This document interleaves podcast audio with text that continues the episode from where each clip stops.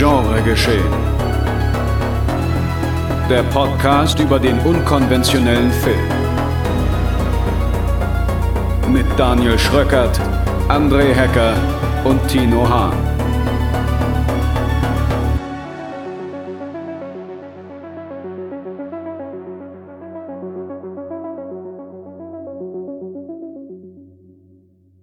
Einen wunderschönen guten Tag, meine sehr verehrten Damen und Herren. Herzlich willkommen zu einer weiteren Ausgabe Genre geschehen.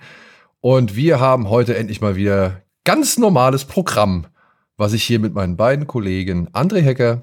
Moin. Und Tino Hahn. Hallo. Präsentieren möchte. Und wie es auch jetzt mal wirklich wieder wie in Vergangenheit sein sollte, gibt es hier eine kleine Programmübersicht. In der ersten regulären Episode im Jahr 2023 haben wir für euch harten Tobak und Albernheiten dabei. In Holy Spider verfolgen wir eine Journalistin durch die iranische Stadt Mashhad auf der Jagd nach einem Frauenmörder. Dann schauen wir uns an, ob das Kaiju-Gekloppe in Shin Ultraman für Freudentränen sorgen kann, ehe wir dem deutschen Genrefilm in Dawn Breaks Behind the Eyes auf alten Gothic-Horrorpfaden frönen. Viel Spaß! So, und dann kommen wir auch direkt schon ja, zum vielleicht ernstesten Film, den wir diese Woche besprechen wollen. Aus aktuellem dachte, Anlass. Wir fangen mit Holy Spider an. Oh, ho, ho, ho, ho, ho, ho. da werden jetzt schon wieder. Da werden Gag Neujahrsgags gezündet. Genau. Nein, ich muss jetzt die ganzen Gags raus, weil es ist in der Tat ein sehr ernstes Thema. ja, Und deswegen. Und es kommt diese Woche ins Kino. Am 12. Januar startet Holy Spider, der dritte Film oder inzwischen dritte Film von Ali Abbasi, den man hierzulande vielleicht vor allem aufgrund seines zweiten Films, nämlich Border, kennt, der unter anderem beim Fantasy Filmfest gelaufen ist, der gerade, glaube ich, auch bei Amazon Prime erhältlich ist, wenn ich das richtig gesehen habe. Oder auf irgendeinem Streamingdienst auf jeden Fall. Und natürlich auch auf DVD und Blu-ray rausgekommen ist. Und ja, der hat jetzt einen Film über seine ehemalige Heimat gedreht. In dem geht es um folgende Handlung. Iran im Jahr 2001. Eine Journalistin aus Teheran taucht in die berüchtigsten Vororte der heiligen Stadt Mashhad ein, um in einer Reihe von Frauenmorden an Prostituierten zu recherchieren.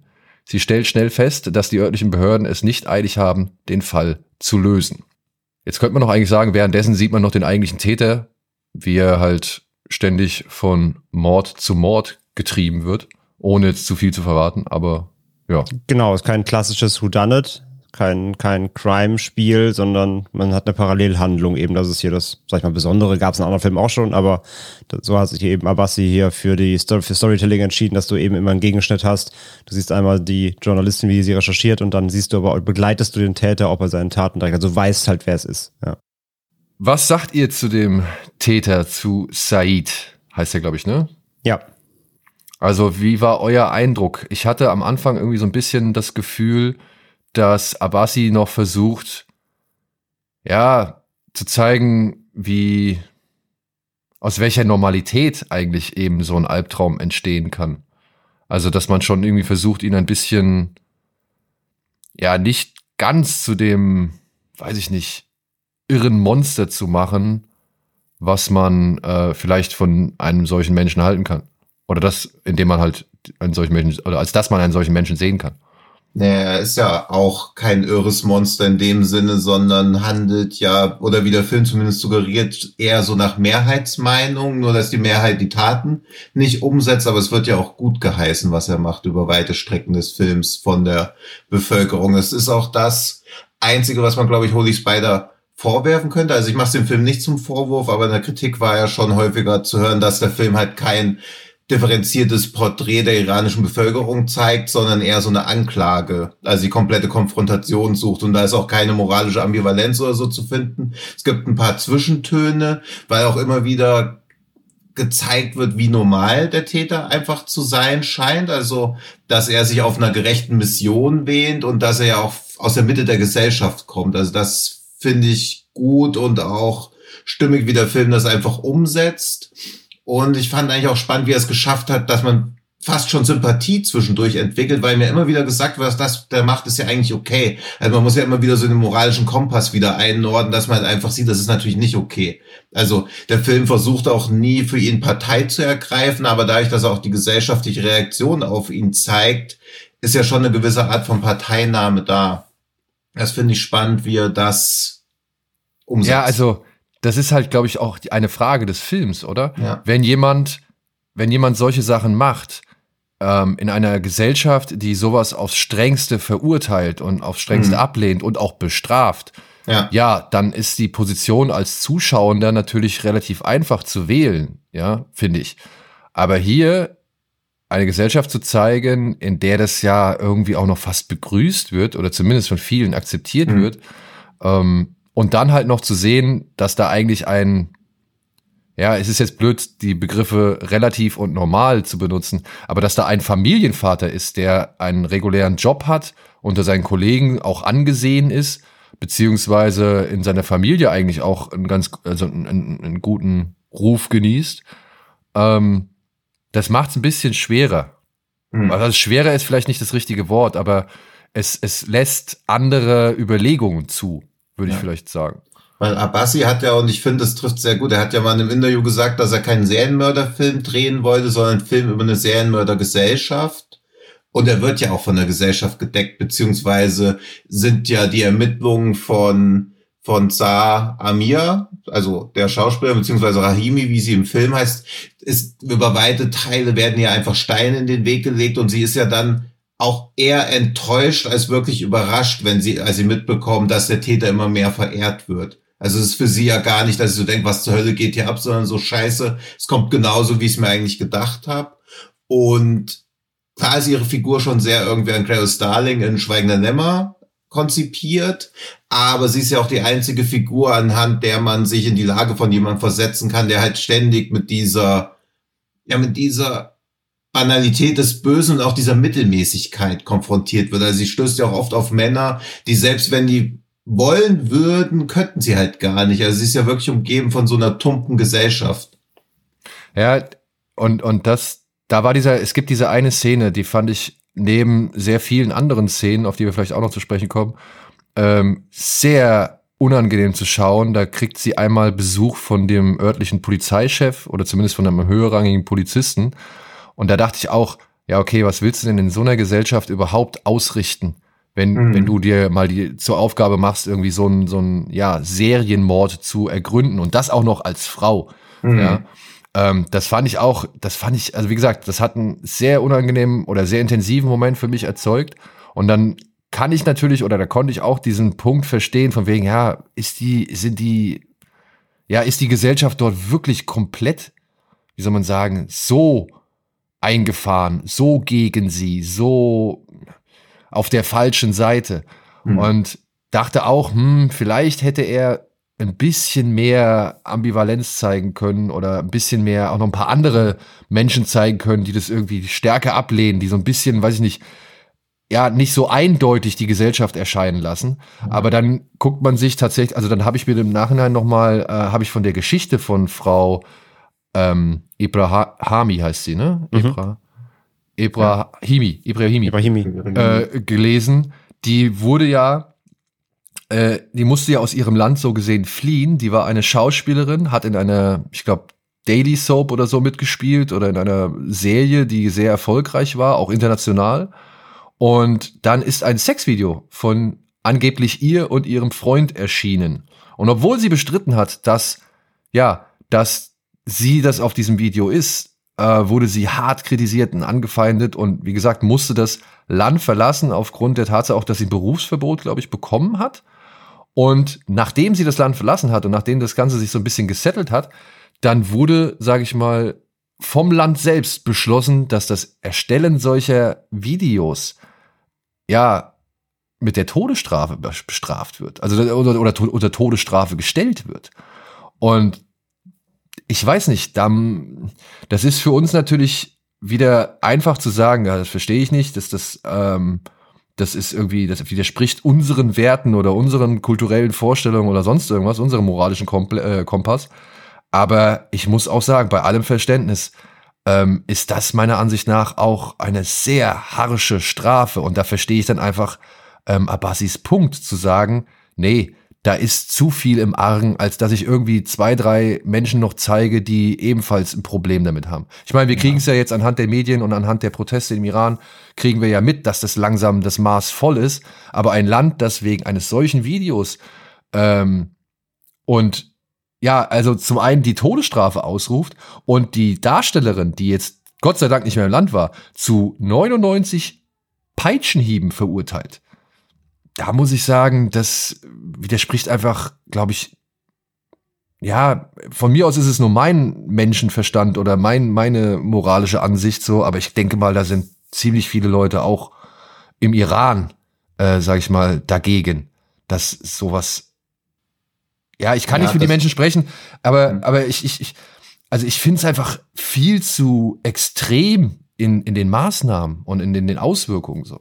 Ja, ja aber diese, glaub, diese Ambivalenz zei äh, zeigt ähm, Abbasi ja für dich durchaus eben dann wiederum in Said, weil er halt, äh, wie du schon sagst, er wird ja nicht als Monster dargestellt, das haben wir ja schon geklärt, aber ähm, er hat ja, er hat ja so viele Facetten, finde ich, die aufgemacht werden ähm, als, als Figur, ähm, du hast ihn einerseits als Familienvater, dann hast du halt die Familie, die Frau, ähm, den Sohn, die Tochter, die alle irgendwie merken immer mehr, da stimmt was nicht mit dem, ne? Der hat irgendwie apathische Zustände zwischendrin, der, der, der funktioniert nicht mehr wie vorher, der ähm, irgendwas passiert mit dem, wir wir können ja nicht ergründen, was.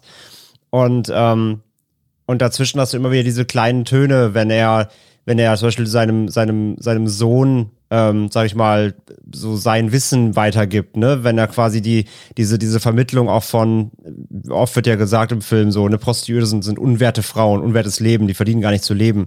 Das erzählt er ja seinem Sohn, gibt ihm ja auch direkt so weiter. Also dieses Weitertragen von Werten wird ja auch ganz klar da rausgestellt in Holy Spider, wie das schon weitervermittelt wird an Kinder, die dann das damit auch schon wieder aufwachsen, ähm, die es genauso weitervermittelt bekommen. Das hast du, dann hast du aber auch gleichzeitig dann immer einerseits seine, seine Ablehnung des Ganzen, ähm, stellt seinen Ekel irgendwie vor dieser Prostitution heraus. Gleichzeitig, ähm, gleichzeitig, ähm, ja, ich will nicht sagen vergeht sich, aber hat er auch eine, irgendwie eine Art von sexueller Erregung ja auch. Also zum Beispiel diese eine Prostituierte den Teppich einwickelt ne, und dann mit seiner Frau schläft und guckt sich eher aber dabei die Leiche an. Also irgendeine gewisse Form von Faszination ist tatsächlich ja dabei. Also sind so viele Facetten in ihm drin, der, das, was, was ihn alles antreibt. Plus, und das ist ja das größte Thema eigentlich, dieses Märtyrertum. Ne? Ähm, wie, wie oft er halt sagt, er, er wünschte, der Krieg wäre nicht vorbei, er war halt im Krieg, aber Soldat. Er sagt, er sagt, er fühlt sich unwert, er fühlt sich ähm, nicht ausgelastet, er, er ja, fühlt sich in seinem Leben, seinem Beruf da als, als Wandeinreißer auf dem Bau nicht ausgelastet. Es muss doch mehr für ihn drin sein, ne? Und, und wenn er dann schon sagt, er wäre lieber irgendwie im, im Krieg gestorben und als Märtyrer gefeiert worden, als jetzt hier lebendig äh, mit seiner Familie rumzudödeln, dann weiß er ja auch schon Bescheid so. Also dieses Märtyrer-Ding ist halt super wichtig für ihn. Er will halt für Taten irgendwie gefeiert werden. Er will das in seinen Augen das Richtige tun. Natürlich steht über dem Ganzen als großes, als großes Zelt, sage ich mal, ist natürlich wieder die, die Religion am Start, ne? Ähm, denn sein, sein, sein, er macht das ja für seinen Glauben. Er will, er will die Straßen, ist ja seine Wortwahl, er will die Straßen reinigen ähm, von, von unreinem Leben. Und er macht das ja für, für seinen Glauben, für seinen Gott. Und das ist ihm halt, äh, das, das gibt ihm ja was. Das merkst du nachher ja auch, wenn er dann äh, da ähm, ja, Spoiler, aber ist jetzt, finde find ich im Film auch nicht so wichtig. Er wird ja auch gefasst später, äh, aber dann ist der Film ja noch nicht vorbei. Und wenn er dann auch im Gefängnis ist und die anderen Häftlinge irgendwie ihm auch zujubeln und so, wie er dann grinst, ne? also er genießt das ja auch, dann da irgendwie was bewegt zu haben, weil ihm das persönlich wichtig ist. Nur seine Art von was bewegen äh, steht natürlich wieder völlig im, ähm, in keinem moralischen Kontext, ne? den, den man irgendwie vertreten könnte. Ähm, äh, mit, mit gesundem Menschenverstand. Also ich finde halt, diese ganze Facettenreichtum, der den, den Abbasi in der Gesellschaft vielleicht nicht zeigt, aus den genannten Gründen, weil er lieber zeigen wollte, dass es da eben mhm. diese Zustände einfach in der Mehrheit vorherrschen. Ähm, diese Facetten spiegelt er, finde ich, aber eben alle in Said wieder, weil der halt wirklich als Figur ähm, ultra facettenreich ist und, und ultra ambivalent in verschiedenste Richtungen. Ja. Ich glaube, darum geht's ihm halt auch eher zu zeigen, dass halt diese Konventionen existieren und durch das, was ihr beide jetzt ja auch schon erwähnt habt, er steht ja immer so ein System, das sich selbst immer weiter verstärkt. Also wenn es der Vater an den Sohn weitergibt mhm. oder wenn der Vater auch mehrere Söhne hat, kann er multipliziert er quasi ja auch seine Haltung dann wieder an die nächste Generation weiter Und wenn Konventionen und nicht hinterfragt werden, kann ja auch sowas wie Rechtsstaatlichkeit oder eine Gesellschaft auch gar nicht wirklich existieren. Also es ist ja auch dieses, was sich in der iranischen Sittenpolizei zeigt, dass du quasi, wenn es eine Polizei gibt, die über geltendes Recht hinaus Menschen kontrollieren kann. Und in einer Szene riecht ein Polizist ja auch sehr plakativ an ihrem Gesicht. Und klar kann man da bei vielen Szenen sagen, dass die möglicherweise übertrieben dargestellt sind. Ich glaube aber nicht, dass sie übertrieben dargestellt sind. Bloß fängt der Film ja auch, also am Anfang hätte der Film ja auch einfach einen Timestamp reinhauen können, hey, das spielt 2001. Stattdessen sieht man, wie eine Prostituierte vergewaltigt wird, während das zweite Flugzeug ins World Trade Center reinfliegt. Also es ist ja von Anfang an klar, dass Abassi hier jetzt nicht irgendwie in subtilen Grautönen sich bewegen will. Nee, und, und das meine ich halt mit äh, dem, was ich, was, was, wenn man sich halt mal die, die, ja, Vergleiche des echten Lebens anschaut, ne? Also ich denke mal, der hat auch die Geschichte von Frau Ibrahimi mitbekommen und weiß mhm. genau, was da los ist. Äh, ist selbst in dem Land aufgewachsen und, und, weiß, was los ist. Und ähm, ja, hat eben einfach in einem Land, in dem ja einfach so eine Frau, die gar nichts dafür kann, dass dieses Sexvideo bekannt worden ist und trotzdem zu 99 Peitschenhieben verurteilt wird, da hat er, glaube ich, auch keine, keine, kein, wie soll man sagen, Mitleid oder Verständnis? Nee, er ist ja auch seit 2002 nicht mehr im Iran. Ja. Also er beobachtet das ja auch wie, wie also er wird es deutlich stärker beobachten wie wir. Wir haben ja auch, also selbstkritisch kriegen wir Iran ja auch nur mit, wenn dort was passiert, wie jetzt die Revolution. Ansonsten kriegt man ja auch wenig mit, eben weil in deutschen Medien der Iran selten eine Rolle spielt. Natürlich auch, weil man proaktiv sich auch gar keine Informationen besorgt. Also es ist ja immer, für mich zumindest erschreckend, wenn ich so einen Film wie Holy Spider schaue und mir da so denke, krass, ich habe viel zu wenig Ahnung, ich bin zu wenig darüber informiert, obwohl man ja auch Leute kennt, die aus dem Iran nach Deutschland geflohen sind. Aber auch da ist ja jetzt nicht so, dass das erste Gesprächsthema. Nee. Also das ist kein wirkliches Tabu, aber es sind halt auch Themen, dass man selten hinter die Fluchtgeschichte von vielen Menschen ja auch gar nicht hinterfragt, sondern sich selber so eine diffuse Vorstellung macht, die auf das hinausläuft, ja, puh, da ist bestimmt die Kacke am Dampfen, aber welche Art von Kacke da am Dampfen ist, das hinterfragt man ja auch nicht häufig genug. Aber also das ist sowas, was ich auf so einer Metaebene bei sowas wie Holy Spider dann immer mitbekomme. Ja, und bevor irgendwie dann noch die letzten, also bevor dann immer noch Zweifel aufkommen oder beziehungsweise ähm, man sich vielleicht denkt, ah, okay, äh, meint er das wirklich alles so und so? Also mhm. dann inszeniert Abassi noch ein paar, wie soll man sagen, Tötungsszenen, die es halt einfach wirklich in sich haben. Die sind einfach mhm. nicht schön anzuschauen, was halt dann wieder halt auch ähm, noch mal so ein bisschen vielleicht einen Metakontext aufwirft. Denn, naja, man ist ja gezwungen, sich diese Szenen anzuschauen. Und ich saß mhm. öfter davor und war halt wirklich, nee, ich, also ich, mir fiel schwer zuzuschauen und dass ich mhm. mal dann auch wegschaue, äh, während minutenlang Frauen erdrosselt werden, so ähm, fand ich eigentlich eher ein positives Zeichen oder mhm. ein gutes Zeichen, aber er ist dann halt genauso gnadenlos in seiner Aussage gegenüber der Gesellschaft, gegenüber der Gesellschaft, der iranischen Gesellschaft, eben genauso gnadenlos in den Taten, die er schildert oder zeigt und dann eben dem Zuschauer zumutet. Obwohl ich sagen muss, bei den sehr vielen oder doch relativ vielen, sage ich mal, Mordszenen, die es in diesem Film doch auch zu sehen gibt, äh, war die Szene mit den Kindern für mich mit die schlimmste. Hm. Also zwischen Bruder und Schwester. Auf Ach so, da am Ende das. Ja. Ja, das ähm, ist eh dieser ganze Monolog da vom Sohn, der ist total, das ist total ekelhaft. Ey. Also wirklich. Also da, da, da zieht es einem was zusammen, finde ich, weil da merkst du halt so den ganzen, das ist, das ist, da, da, da channelt so alles rein, da läuft alles hin. So. Es geht ja, alles, wird ja dieses es geht System, alles weiter an die, genau, was du eben erklärt hast, an die nächste Generation, ist komplett schon eingetrichtert, das ist richtig ja. eklig. Und ich finde in den ganzen, generell in den ganzen Mordszenen, ähm, finde ich, da, da, da hatte ich ganze Zeit so leichte ähm, goldene Handschuh-Vibes, weil ich finde so rein von der von der Intensität, vom Ekel, auch wie halt seine ja seine abgeranztes Zimmer da, wo er das halt irgendwie dann durchführt, ähm, von der von der von der Drastik, von der Kälte, hat mich das teils sehr an goldener Handschuh, an an äh, Fatih Akins Inszenierung erinnert, weil das auch so so unangenehm greifbar ist. So ja, ja, das fand ich halt auch. Aber er hält noch mehr drauf als Akin. Das stimmt, hat ja. ja, hat, hat ja auch einiges im Off stattfinden lassen oder beziehungsweise die Kamera in irgendwie ganz merkwürdigen Positionen verharren lassen, so dass man nicht alles sehen konnte. Ja, nee, stimmt. Hier, Da hier, ist- ist, hier ist es noch detaillierter im Da ist Abassi wirklich unerbittlicher und, und wirklich direkter noch, ja. Ja, und Ähm, vor allem ja. die Kamera meistens auch ins Gesicht der Frauen, dass du den Todeskampf mit ansehen musst. Das ist halt Ja. schon, das ist schon sehr Ja, und drastisch, das, ja.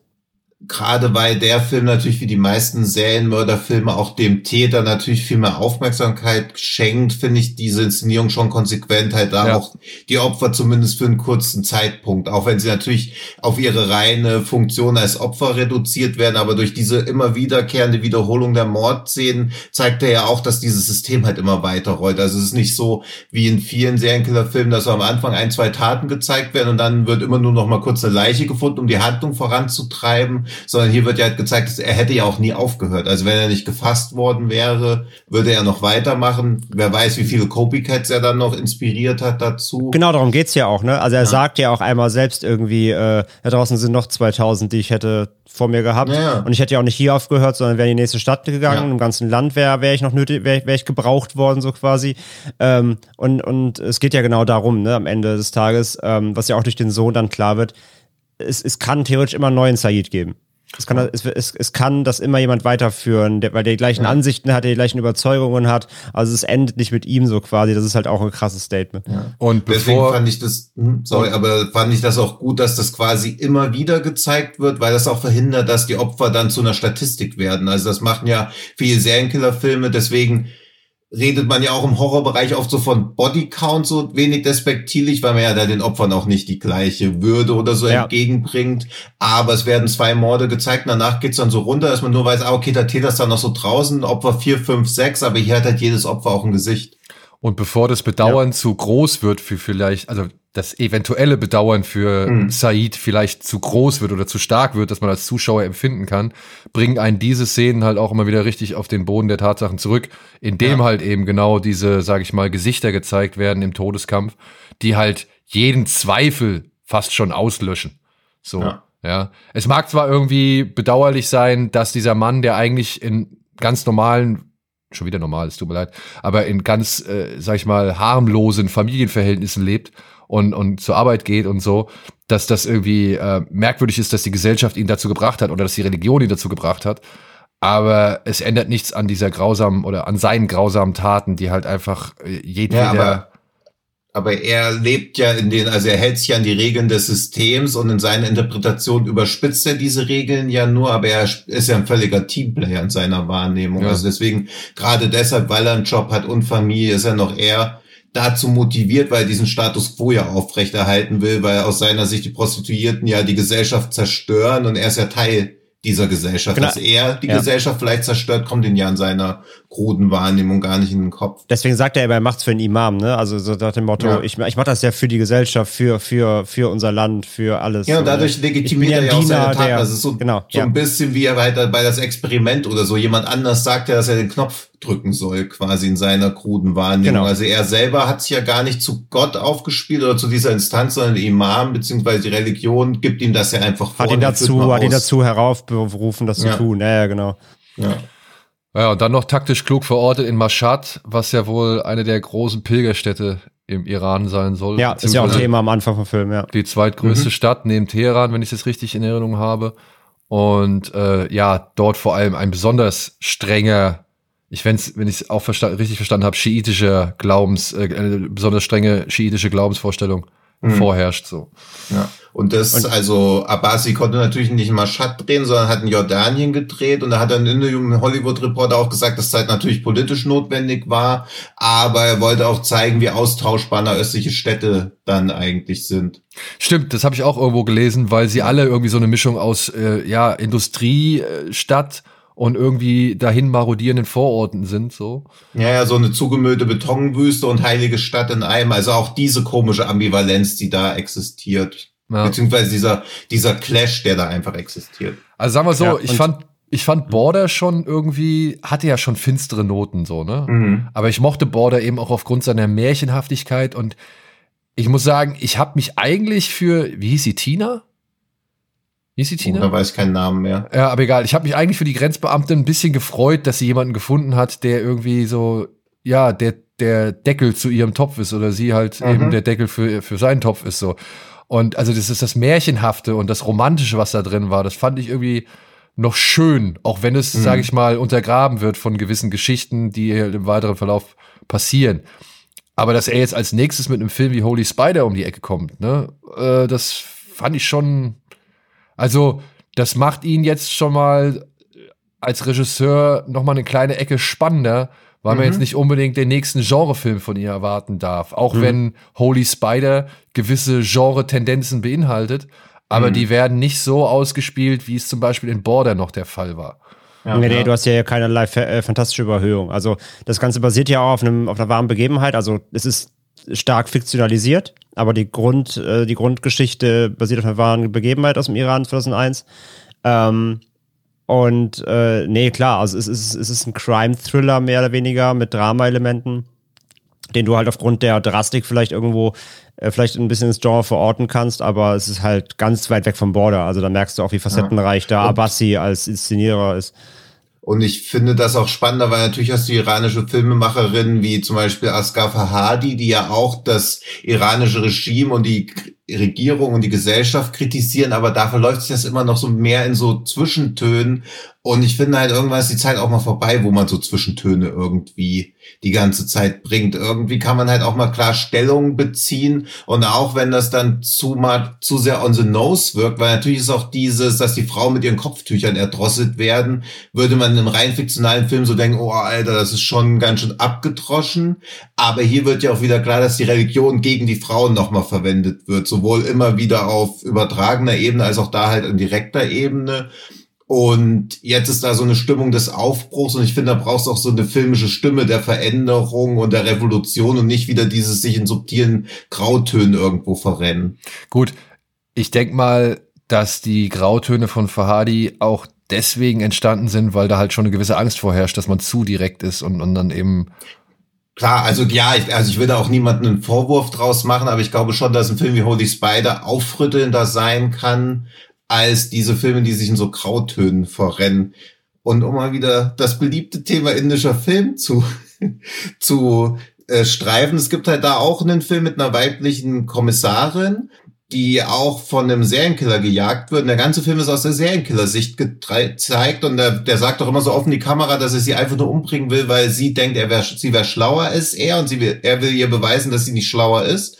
Und gegen Ende kippt der Film halt auch. Da wird halt so eingeblendet, wie viele Frauen in der indischen Gesellschaft jeden Tag vergewaltigt werden. Und dann steht da so, es ist an uns allen, das zu ändern. Und dann guckt die Polizistin direkt in die Kamera. Sie ist vorher vom Täter zusammengeschlagen worden, spuckt so Blut Richtung Kamera und läuft dann einfach so ins Bild Bild rein. Und das finde ich halt auch deutlich aufrütteln, als am Ende dann so, so eine vage Botschaft dann irgendwie hinzuhauen. Also ich finde diese Empowerment-Message-Sachen deutlich spannender oder deutlich mich dazu motivierend, mich mehr noch über das Thema zu informieren. Also wenn ich dann danach denke, ja, okay, es ist eh alles verloren, alles ist so Graustufen, alles ist so ambivalent, wird sich nie irgendwas ändern, weil dass sich irgendwas ändert, habe ich danach Holy Spider auch nicht das Gefühl, aber ich habe zumindest das Gefühl, dass ich wissen will, was in dieser Gesellschaft jetzt gerade passiert. Und die Hoffnung, dass sich jetzt hoffentlich was ja. ändern wird mit eben den Protesten, die gerade im Iran stattfinden und mit den Frauen, die sich halt dagegen äh, wehren und auch, ja. ja, von mir aus auch äh, den, den Fußballspielern, die versuchen, Zeichen zu setzen oder sonst irgendwelchen Menschen, die halt irgendwie äh, dagegen vorgehen, dass das nicht mehr so sein kann. Ja dass man halt zum Beispiel ja zum Tode verurteilt wird, weil halt ein Sexvideo von dir im Netz gelandet ist. Ja, und um dieses Zeichensetzen geht's ja eigentlich. Jeder natürlich in seinem eigenen Ermessen.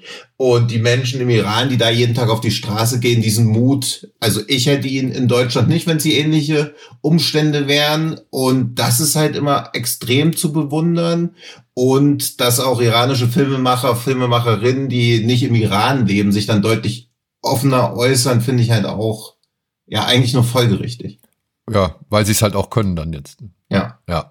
Und deswegen solltet ihr euch Holy Spider im Kino anschauen. Es ist ein äh, meiner Ansicht nach sehenswerter Film, auch wenn er sehr hart ist.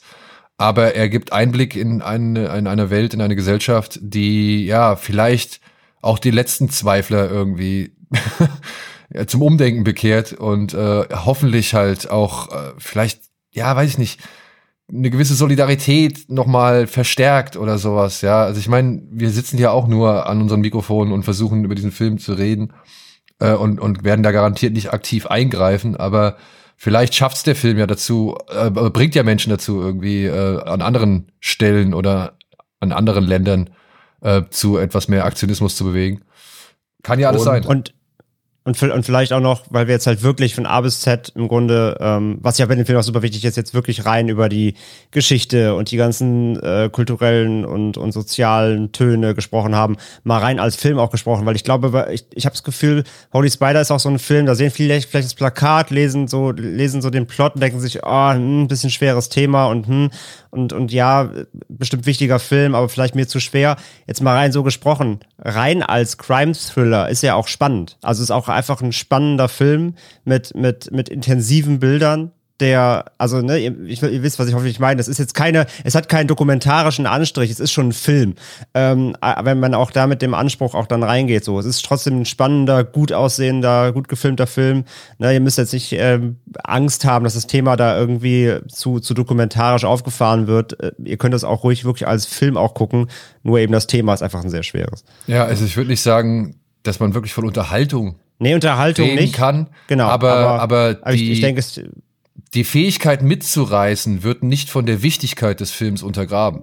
Ja, das ist schön gesagt, genau, genau. Ja, Aber ja. ich denke, ihr wisst, was ich meine. Also, wie gesagt, ich habe, als ich zuerst mal von dem Film gelesen, das Plakat gesehen habe, war ich so, oh, das ist bestimmt so, das ist so Arthouse, richtig schwer. Also nicht ganz, nicht ganz. Ähm, ja. Wie gesagt, es, es ist trotzdem, es ist trotzdem ein Spannungsmerkmal da. Wie gesagt, nicht unter, auf der Haltungsebene sicherlich, aber wie gesagt, ich denke, ihr wisst, was ich meine. Ihr braucht da keine Scheu haben, ähm, dass ihr da zu kryptisch rangeführt werdet. Ja. Ja. Am 11. Januar um 20 Uhr ist auch die Deutschlandpremiere im Delphi Filmpalast, falls jemand hingehen möchte. Und wenn wir eh schon gerade bei Veranstaltungstipps nur für Berlin sind, äh, im Filmrausch läuft auch immer noch die David Cronenberg-Retrospektive, also wo ihr Madame Butterfly, Dead Ringers, Crash und noch weitere Filme von Cronenberg auf 35 Millimeter schauen könnt. Also auch da, das kann ich jedem nur empfehlen. Auf filmrausch.de gibt's das ganze Programm immer und es läuft auch noch ein paar Wochen. Hm. Dann heben André und ich unseren Veranstaltungstipp noch für das Ende der Folge auf. Ah, ihr habt auch einen? Wir haben auch einen, ja. Ah. Wir haben auch einen. Ist mir nur, nur gerade aufgefallen, weil ich wollte schon mehrmals erwähnen vom Filmrausch und jetzt, ehe dann die Retrospektive wieder vorbei ist und ich mir so denke, ach shit, ich hatte nur drei Monate Zeit zu erwähnen, wann hätte ich das denn machen sollen? ja. Gut, kommen wir zu etwas völlig, völlig anderem. Aber etwas, auf das ich dann doch äh, einigermaßen gespannt war. Denn einer der beteiligten Menschen an diesem Film, den verfolge ich schon seit Jahren und er war auch gerade in unserer letzten Ausgabe schon mal Thema. Denn er hat hier das Drehbuch geschrieben für einen Film namens Shin Ultraman, den Tino und ich in Sieges schauen konnten. Und der jetzt gerade in Amerika im Kino gestartet ist, aber auch gleichzeitig auf Streamingdiensten in Amerika, weshalb dann André auch in der Lage war, diesen Film zu schauen. Und ja, Regie führte Shinji Higuchi, aber das Drehbuch stammt von niemand Geringerem als Hideako, Hideaki Anno, der ja, Schöpfer von unter anderem Neon Genesis Evangelion, aber auch der, sag ich mal, ich will jetzt nicht sagen erneuerer, aber zumindest äh, neuer Impulsgeber für die Godzilla-Reihe, nämlich der Regisseur von Shin Godzilla. Und jetzt kann man vielleicht so ein bisschen schon ahnen, in welche Richtung Shin Ultraman gehen wird. Die Handlung lautet wie folgt. Die japanische Regierung stellt eine Spezialeinheit auf, um die plötzlich im ganzen Land auftauchenden Riesenmonster zu bekämpfen. Bald trifft die Truppe unerwartet auf einen riesigen silbernen Humanoiden, der jedes Mal auftaucht, wenn ein Monster angreift. Ja, und dieser silberne Humanoid, ich würde auch sagen, er ist eigentlich rot-silber, ähm, ist eine Comicfigur oder eine Anime-Figur oder eine Manga-Figur, die schon seit, boah, seit den 70ern, glaube ich, existiert. Also ich habe Ultraman in den 80ern über einen Anime-Film kennengelernt, der ziemlich krude zusammengeschnitten war aus einer TV-Serie, die dann irgendwann mal äh, 1966 kam 1966, siehst du. Ja. Das war ja. die allererste Ultraman-Serie, ja, im japanischen Fernsehen, gab 39 Folgen. Ähm, und genau, also aus den 60ern sogar. Ja, und irgendwann, wie gesagt, habe ich als kleiner Stöpsel mal einen Anime-Film gesehen, der hieß halt einfach Ultraman. und bestand halt einfach nur aus Bestandteilen einer Zeichentrickserie, die es zu Ultraman gegeben hat. Ich weiß nicht genau, welche es war. Die ist aus den 70ern, das ist The Ultraman. Die, Das ist- war quasi, das war dann quasi die Anime-Verfilmung der echten Serie aus den 60ern, genau. Ja, okay. Und dieser, dieser zusammengeschnittelte schnibbelte Film äh, fängt mit einer Alien-Invasion an und plötzlich ist schon Ultraman da und alle wissen, wundern sich, warum Scotty plötzlich Ultraman ist und der muss dann gegen bösen Herrscher und seine Monster kämpfen und so weiter und so fort. Ich fand's herrlich. Ich fand es wirklich wundervoll. Und ja, das geht halt schon seit äh, dann seit den Ende 60er so, dass das immer wieder erneuert wurde, immer wieder variiert wurde. Und jetzt herrscht halt oder kommt jetzt halt ein Film, der so gesehen noch mal bei Null anfängt. Ja. Und die Hauptfigur, die ebenfalls Shinji heißt, und ich frage mich, wer sich das gedacht hat, ob der Regisseur wollte, dass er genauso heißt wie er, oder ob äh, Hideaki Anno sich gedacht hat, ja komm, so gespaltene Charaktere, die können einfach nur Shinji heißen. Ähm, weil so heißt die Hauptfigur aus Neon Genesis Evangelion ebenfalls. Ja, auf jeden Fall ähm, war ich doch sehr nach den ersten Trailern neugierig, wie dieses ganze Kaiju-Thema und dann halt eben auch Ultraman halbwegs cool in Szene gesetzt wird. Denn sie haben hier nicht auf Men in Suit, also Männer in Gummikostümen gesetzt, sondern auf digitale Kreaturen. Und da gab es ja schon bei Shin Godzilla so ein bisschen die, wie man sagen, die Spaltungen, ob das wirklich cool ist, ob man das als Purist wirklich äh, akzeptieren kann oder ob das nicht vielleicht wirklich der not naheliegende und notwendige nächste Schritt ist, um, sag ich mal, Kaiju-Filme weiter ins nächste Jahrtausend zu tragen. Wie seht ihr das? Hat euch das gefallen, was die hier an Monster und, und Großkampf-Action präsentiert haben? Ja, also ich finde, die Monster sehen ganz geil aus, weil die haben so, also war ja bei Shin Godzilla auch schon so, die sehen halt aus wie so animierte Plastik-Kinderspielzeuge. Also die haben diese Plastizität, so diese Rundungen von so Plastikspielzeug, aber eben als Animation. Und das sieht halt auf den ersten Blick immer super weird aus, so ein bisschen albern, aber soll es ja auch letztendlich. Ähm, aber ich finde, es funktioniert. Und sie haben es hier ganz gut hinbekommen, auch wieder, dass die trotzdem auch gut in die echte Welt dann im, im Greenscreen quasi im, im, im Digitalstudio eingefasst werden, sodass sie trotzdem irgendwie organisch dann wirken. Und du hast dann halt dadurch, wenn du dann die Kämpfe eben hast, hast du eben wieder genau diese ähm, kindliche Freude, als wenn du halt mit zwei Plastikfiguren gegeneinander klopfst, so irgendwie, ne? Und das, das finde ich, kommt durch diesen Animationsstil echt gut raus. Also ich mag das. Ich mochte das bei Shin Godzilla auch schon. Ja, ich fand auch, dass das geil aussah. Und was ich ja eh immer gut finde und was auch das einzig Gute an Pacific Rim 2 ist, dass die meiste Action halt bei Tageslicht stattgefunden hat. Also ganz oft Ja, wird's ja dann, stimmt. geht's ins Dunkle rein, aber das mochte ich bei Shin Ultraman super gern, dass da eigentlich immer Tageslicht geherrscht hat. Und ich finde auch durch diese, ja, durch diese computergenerierten Motion Capture Effekte, die ja teilweise dann doch ein bisschen von eher simpler wirkenden Effekten abgelöst wurden, wirkt das wie so eine Mischung aus so einem Big-Budget-Blockbuster und einem Do-it-yourself-Fanfilm. Also ich finde, es hat gut diese, diese Tonalität erwischt. Ja, finde ich halt auch. Aber da, da sind wir schon bei einem äh, guten Thema, Tonalität. Ähm, ich meine, ich war schon echt irritiert, dass das nicht auch von Anno inszeniert wurde, weil ähm, der Film so viel, sage ich mal, inszenatorisch von den Perspektiven und so weiter beinhaltet, wie aber auch von den Themen.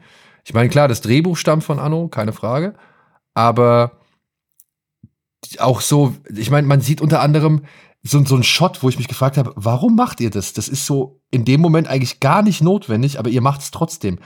Wie bei Shin Godzilla dann teilweise auch schon äh, das der Fall war, dass man zum Beispiel aus der Perspektive einer Fernbedienung die, die Leute sieht. Ja, also da ist irgendwie eine Kamera auf die Fernbedienung draufgesetzt worden, mit der sie irgendeinen Fernseher bedienen. Und ähm, ja, das, das, das hat in dieser Vehemenz, in der das stattfindet, meiner Ansicht nach einen noch viel stärkeren parodistischen Charakter oder parodistischen Anteil, als es Shin Godzilla hatte.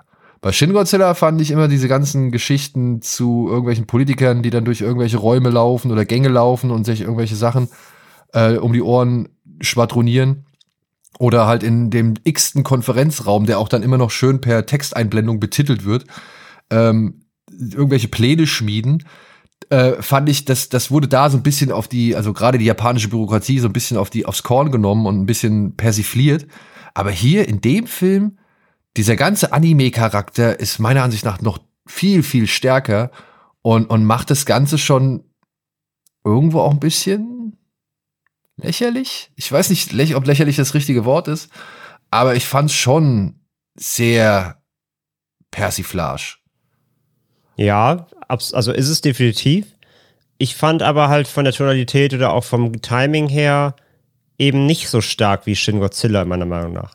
Gerade was die, was die äh, politische äh, Satire angeht, weil ich finde, ich kam da in Shin Ultraman, was das angeht, nämlich gar nicht rein weil ich finde einfach, der hat nicht das, der hat nicht das geile Timing, wie das, wie, Shin Godzilla das gemacht hat. Shin Godzilla hat das so geil durchgepaced, wie so eine, wie so eine News-Anchor-Sendung, die du alle drei Sekunden wie zum neuen Bild springt. Alles war super krass, irgendwie, ähm, fast schon wie bei, bei, bei, äh, bei einem, bei einem, ja, weiß ich nicht, bei dem Budapest Hotel irgendwie alles komplett choreografiert und die Räume immer alles schön statisch und irgendwie, es hatte einen geilen Flow. Und in diesen Flow, finde ich, ist Shin Ultraman nicht reingekommen, obwohl er von der Inszenierung fast ähnlich sein wollte. Ähm, aber ich fand letztendlich, es war, es war halt auch nicht wirklich witzig oder so. Also ich fand's, ich musste selten irgendwie wirklich lachen. Es gab ein, zwei wirklich gute Momente. Ähm, zum Beispiel, was ich einmal super mochte, ist dieser, diese, diese, wo sie dieses Gespräch an den Tisch haben und es geht halt darum, dass da jemand nicht da ist und die Kamera ist quasi immer so unter und am leeren Stuhl des, des Fehlenden und du, du bekommst das Gespräch nur von diesem leeren Stuhl aus mit. Das war irgendwie eine witzige Idee. Ähm, also der hat so zwei, drei coole Momente, wo ich auch dachte, okay, das ist, das ist irgendwie kreativ, das ist, das ist, das hat, das hat ein gutes Gag-Value. Aber rein so von, von diesem Persiflaged Storytelling war ich hier echt komplett lost irgendwann. Ähm, ich muss aber auch sagen, also auch was ich eben hier reingeworfen habe, so, es musste ich mir alles anlesen. Ja, ich habe mit Ultraman noch nie Berührung gehabt. Ich kenne keinen Anime. Ich habe, ich habe das, ich kenne die Figur, aber ich habe noch nie was davon gesehen. Ähm, und ich glaube, das würde ich jetzt mal behaupten, kann ein Problem sein. Also wenn man da eh noch, noch gar nicht drinsteckt in diesem Universum. Ähm, also ich habe dazu halt keinerlei Berührungspunkte, keinerlei Herz dafür oder so. Ähm, ich mag großes Monstergekloppe und das kriegt man ja auch im Film, aber jetzt auch nicht durchgehend. Vieles ist dann eben diese ganze große Geschichte um, wer ist Ultraman, dann gibt's natürlich noch diese Besucher, diese extraterrestrischen, ähm, dann, dann geht's viel darum, um, um äh, ja, e, extraterrestrisches Leben trifft auf Erdenleben, was hat das für politische Konsequenzen und so weiter. Und ich finde da in diesem Storytelling, was das angeht, gerade diese, diese, dieser Twist da und diese, diese höheren Lebensformen und was macht das alles im Universum, bla bla bla, ähm, da hat es mich echt irgendwann verloren, muss ich echt zugeben. Also da hat mir das, da hat mir das, das, das Pacing von einem Shin Godzilla deutlich besser gefallen. Ähm, als bei als bei Ultraman muss ich echt zugeben. Das, das hat mich ähm, auf, auf, die lange auf die lange Bank nicht abgeholt. Weil und das ist meiner Ansicht nach die große Stärke von Shin Godzilla im Vergleich zu Shin Ultraman. Shin Godzilla hat nicht vergessen, was er eigentlich da macht. Also was er was er da eigentlich, sag ich mal, noch sein möchte, nämlich halt ein Kaiju-Film, der halt Zerstörung und, und Monster-Action zeigt so. Und die halt auch dann relativ ernst nimmt. Hier bei Shin Ultraman fand ich, nimmt es ja immer weiter ab. Und gerade was die hier als in Anführungszeichen Endkampf präsentieren, fand ich dann doch eher enttäuschend. Finde halt auch, dass es eher so wie vier Episoden der Serie wirkt. Also die nicht existiert, aber eigentlich hat man einfach vier Episoden von einer nicht existierenden TV-Serie aneinander gehängt. Weil du hast ja auch, ich glaube, es waren noch vier Monster. Jedenfalls bin ich deswegen, glaube ich, auf die vier Episoden gekommen, die ja dann noch einfach immer ja so eine gewisse Thematik mitbringen, eigenen Höhepunkt haben und so ähnlich war das ja auch bei The Rescue von Dante Lam, wo man auch sich denkt, ja, okay, eigentlich werden da nur vier krasse Katastrophen gezeigt, aber immerhin war jede Katastrophe für sich geil. Ja. Und das wird so narrativ halbwegs plausibel noch mit so einer Rahmenhandlung verstrickt. Und so ähnlich ist hier auch. Ich war auch, also nicht negativ überrascht, aber auch überrascht, wie dialoglastig der Film doch irgendwie ist. Also es wird ja echt viel geredet. Ich finde die, die Dialoge sind aber eigentlich auch alle ganz cool, weil sie ja viel über diese Physiologie von Kaiju sich unterhalten, philosophische Gespräche über die Menschheit, die halt nie allzu tief reingehen. Und ich fand das Pacing dadurch auch hoch genug. Und ich mochte auch, dass er teilweise so ein bisschen fast schon so aussieht, als ob er so ein Found-Footage-Film ist, weil du ja oft so unscharfe Blickwinkel hast oder, oder auch diese ungewöhnlichen Winkel, wie du eben auch mit dem Stuhl erzählt hast oder so. Also teilweise wirkt schon ein bisschen wie so ein Kaiju-Film, der auch so ein bisschen Found-Footage inspiriert ist. Ja, das, da gebe ich dir schon recht, auf jeden Fall. Auch weil er viel Wackelkamera hat und so. Aber mhm. ich muss auch sagen, ich weiß halt nicht, ich weiß, wie es da euch ging oder ich weiß halt nicht, wie die, also ein bisschen Vorerfahrung mit Ultraman war ja da. Ich muss das aber auch erstmal peilen, so, dass halt Ultraman so quasi also Ultraman quasi sich mit einem Menschen verbindet, diese Grundstory, das wusste ich halt überhaupt nicht. Und das erfährst du dann so beiläufig mitten im Ja. Film irgendwie, muss ich erstmal checken, hä, wieso ist der jetzt Ultraman? Ich dachte, Ultraman wäre ein außerirdisches Wesen, aber das ist jetzt der Typ und wer ist denn jetzt Ultraman? Und jetzt gibt's zwei Ultraman und hä? Also, wie ich das auch mal gecheckt hatte, so, also wenn du da null Berührungspunkte hattest, gibt's da schon ein, zwei Stolpersteine, wo du erstmal kurz äh, am besten die Möglichkeit hast, Pause zu drücken, um kurz einmal zu überlegen oder sogar nachzulesen, äh, was eigentlich der Kniff dahinter ist. Ähm, also deswegen, das Pacing ist hoch, aber ich fand's halt nicht gut. Also es, es war mir trotzdem zu, zu holprig und ohne, wie du sagst, aber es fühlt sich wirklich wie so abgeschnittene ab- kleine Kapitel an. Äh, der hat mich aber nicht genug, gut genug da durchgeführt für mich. Also ich wurde nicht so richtig an der Hand genommen, sondern musste dann irgendwie doch erstmal selber checken, so äh, wie funktioniert diese, diese, diese Figur, wie funktioniert das, das Universum, weil es gibt ja dann noch mehr Ultramans, die aus dem Ultraman-Planeten-Universum kommen und das und ich war so, alter Leute, entspannt euch mal, zeigt mir mal ein bisschen Gekloppe. Äh, von deswegen, ich, ich fand fast, ich fand fast das Intro am geilsten, wo du halt diese ähm, die, diese fünf, sechs Kaijus da durchgekloppt kriegst hintereinander, wo sie halt einfach nur diese, diese, diese Aufeinandertreffen zeigen. Ähm, das war richtig geil. Aber diese Tonalität auch, die verschleppen sie später total. Allein wenn sie da diese Szene, wo sie dann später in diesem Sushi-Laden sitzen, dann da dieses Gespräch führen zwischen den zwei Rivalen und so. Äh, weiß ich nicht, das, das, da fehlte irgendwie ein bisschen die Spritzigkeit. Da, ich sag ja, da war jetzt auch, da, also ich fand, das, da war kein Gag-Writing drin. Es war halt eher überspitzt und so, aber es, es war auch halt, wie gesagt, nicht wirklich unterhaltsam in vielen Momenten für mich. Ähm, ja, also irgendwie mir, mir fehlte die, wie war die Formel nicht ganz, nicht ganz rund irgendwie. Ja, ich finde auch dafür, dass es ja eigentlich so eine Neuinterpretation der Serie ist, die auch so einen Einstiegspunkt für Neulinge darstellen könnte, wird doch wieder viel zu viel vorausgesetzt. Also Irgendwie schon, ja. Das ist wie so ein Reboot von Insidern für Insider. Obwohl es ja wirklich easy gewesen wäre. Also mal so die Grundfunktion von Ultraman, wie der so generell tickt, ganz kurz zu etablieren in den ersten zehn Minuten ist ja jetzt kein Hexenwerk oder so. Ja, die Frage ist halt, für wen ist oder für welchen Markt ist dieser Film vor allem gedacht, ne? Und ich glaube, du musst jetzt nicht, also ich weiß nicht, Anscheinend nicht für den Andrehmarkt. ja, nicht für den anderen. Naja, äh, klar, ich meine, den Jap aber- vielen, vielen Japanern, die da reinlaufen, die muss es wahrscheinlich nicht erklären. Genau, die sind Fans oder kennen das halt natürlich. Ja, aber dann, äh, ich Aber- finde trotzdem, du kannst keinen so wie so eine Art Reboot machen und dann doch sagen, ja, aber das muss man alles wissen. Wie gesagt, für den Mhm. internationalen Markt nicht. Die Japaner brauchen das nicht wahrscheinlich, oder zumindest die Leute, die da ins Kino gehen, weil die es kennen. Aber ja, wie gesagt, es hätte auch nicht wehgetan, das kurz, eins, kurz einmal abzureißen, weil das hätte, da hättest du nicht viel Zeit auch verschwenden müssen, um trotzdem einmal kurz das Regelwerk runterzubrechen. Ja. aber der Film Ja, aber wenn erklärt du doch Captain Future. Reboot, um mal wieder zu einem von Schröckers Lieblingsthemen zu kommen, wenn du jetzt einen Captain Future Reboot machst, nach 60 Minuten kann Otto auf einmal so gummiartig irgendwie sein und dann, ja, aber das weiß man doch. Das hat man doch als Kind gehört, das geht halt irgendwie nicht. Also egal, wie sehr man mit irgendwas aufgewachsen ist, so die Grundfeatures muss man, glaube ich, noch mal ganz kurz irgendwie erklären, wenn man Neulingen den Einstieg irgendwie erleichtern. Also ich will den Film jetzt nicht wirklich mehr verteidigen, als er es verdient, aber das macht der Film doch. Also der Film rätselt doch mit den Wissenschaftlern zusammen, hey, wo kommt Ultraman her? Am Anfang. Und dann finden sie Kameraaufnahmen und es wird klar, ah, Ultraman ist jemand von uns. So, also, okay. ich wollte nur Hacker verteidigen. Ich hab's ja verstanden. Ehre, Ehre.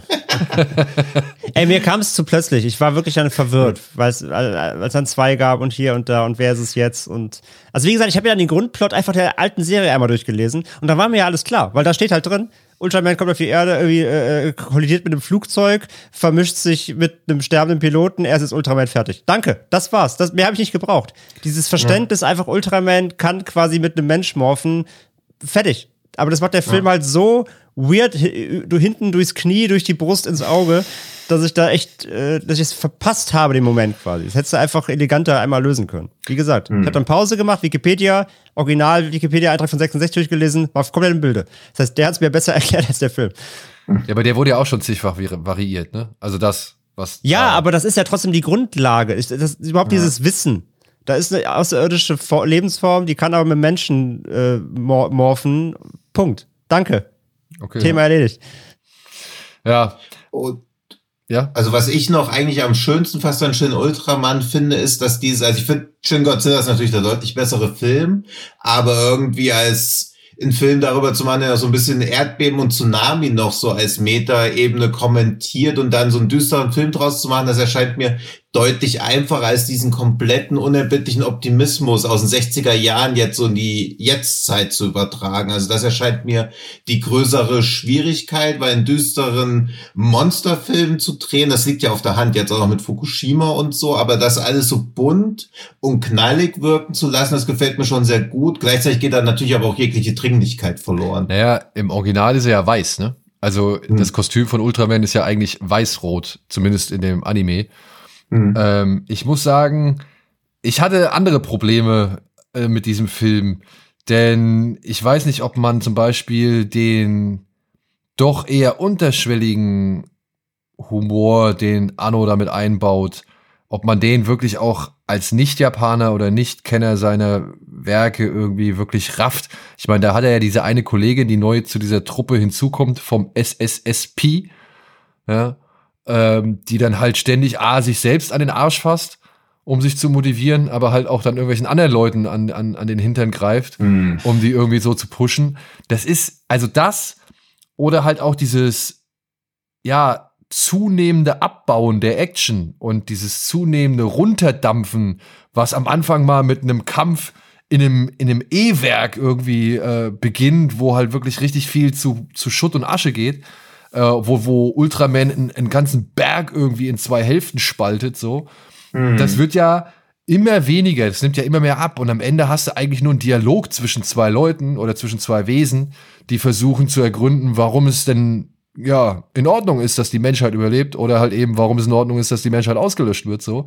Und das, das, das spült für mich so wirklich auch, äh, ja, ziemlich viele Erinnerungen von Neon Genesis Evangelion äh, wieder hoch, wo ja am Anfang alles den Eindruck erweckt, als gehe es hier, gehe es hier weiterhin oder beziehungsweise gehe es hier abermals um so ein richtiges Eskapismus-Abenteuer, ne? Große Monster kämpfen gegen große Roboter und es geht viel kaputt und dazwischen ist ein junger Mann, der muss sich erst selbst finden und äh, dann halt seine Aufgabe erledigen. Und das wird dann ja dann immer weiter zurückgenommen. Und das finde ich war bei Shin Ultraman auch der Fall so. Ja, je mehr dieser Film voranschreitet, umso weniger interessiert er sich für die große Action oder das große Spektakel, sondern eher für das, was im Inneren dieser Figuren irgendwie vor sich geht oder was halt eben, naja, die Aufgabe, ein Mensch zu sein, der sich in einen, weiß ich nicht, 200 Meter Strampelanzug verwandeln kann, ähm, und damit halt die Welt oder eben die ihr beschützen muss oder eben den, das Universum gegen das Universum antreten muss, was das halt mit einem aus, äh, was, was das halt mit irgendwelchen Leuten halt macht. Sowohl diejenigen, die beschützt werden, als auch derjenige, der halt irgendwie gegen alles andere ankämpfen muss. Und das finde ich legitim, aber irgendwie hat das Shin Godzilla meiner Ansicht nach befriedigender für den Fan hingekriegt, der halt auch sich solche Filme anschaut, eben weil er halt irgendwie die Zerstörung, die Kämpfe und das Spektakel sehen will. Und ich muss halt auch sagen, was mich wirklich, wirklich schwer beschäftigt hat und was ich, womit ich mich überhaupt nicht so richtig anfreunden konnte, das war eben das Design von Ultraman. Ich weiß nicht, ob ihr euch noch mal ein paar andere Ultraman-Designs angeguckt habt, mhm. aber ähm, dieses hagere Männchen in seinem silberroten Strampelanzug, und es sieht wirklich aus wie ein Strampelanzug, ja, also wenn man, wenn die Kamera mal richtig nah an ihn ranfährt, ja, dann, dann, dann sieht das halt einfach nicht cool aus. Und wenn man, wenn ich das vergleiche mit den Animes, ja, wo der schon eine etwas muskulösere, aber auch nie die allzu übertriebene Figur hatte, und dann aber auch das Gesicht, sie haben ihm ja so eine Kante unter die Nase gebaut, als hätte er einen Helm auf, der halt nicht ganz abgeschlossen ist und unten drunter ist halt einfach die silberne Mundpartie. Das war früher einfach nicht so. Sein Mund sieht ganz anders aus in den, in den alten, äh, sag ich mal, Variationen oder auf, in den alten, äh, ja, sowohl Serien als auch Filmen, als auch äh, Mangas. Deswegen ist ja ein Reboot. Ja, aber das ist nicht so cool gemacht. Und auch, dass er so noch mal einen extra Knick so in Richtung Front, also des Gesichts hat. Das war auch nicht so. Ja, diese Finne und diesen, diesen eierigen Schädel. Ja, das hat er okay, das nehme ich hin, kein Problem. Aber dass sie ihm halt noch mal so eine Kante nach vorne ins Gesicht reingepackt haben, ich verstehe es nicht. Ich verstehe es wirklich nicht, weil er sieht, er sieht dadurch nicht cool aus. Ich glaube, manchmal verwechselt Schröger doch irgendwie den Podcast mit so einem Subreddit mit 13 Mitgliedern. die sich alle über das Design vom Kopf von Ultraman auslassen. Also, das, also ich weiß es sehr zu schätzen, zu würdigen, dass du da so tief reingehst, aber das hat mich persönlich jetzt eher nicht so Ja, aber betroffen gemacht. das ist ja der, der Unterschied. Ihr hattet vielleicht Ja. vorher nie so die Berührungspunkte mit Ultraman. Ich kenne den halt, Ja. seit ich ein kleiner Junge bin. So. Ja, warte, warte mal, warte mal, warte mal. Jetzt holt er Ultraman rein, den er in seinem Keller Daniel steht hält. gerade auf, geht zu seinem Regal hinter ihm und holt jetzt eine Box.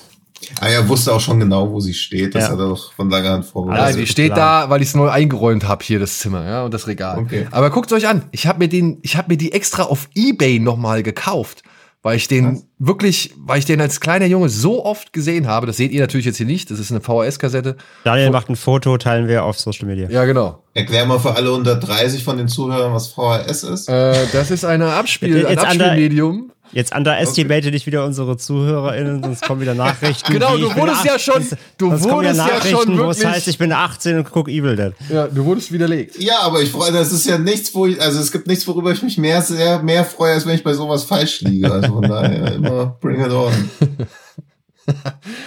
Ja, ich verstehe, was du meinst. Also, ich meine, wenn, wenn man den jetzt irgendwie so als, wirklich als Superheld nimmt, im Sinne von einem Superman oder Batman oder keine Ahnung, dann ist das Ultraman-Design per se jetzt eh nicht das Allerdankbarste, finde ich, weil es wirklich halt sehr stramplermäßig aussieht, so ein bisschen. Ich meine, seht ihr Ja, so es sieht halt wie so 0815 Spielzeug aus, was man im, was man bei Toys R Us einfach ignorieren würde. Ja, oder halt wie ein Spielzeug aus will. den 60ern, um die Kids aus den 60ern zu begeistern und zu beeindrucken. Ja. das ist natürlich etwas, das du heute nicht mehr machen kannst oder nicht mehr bringen Mhm. kannst.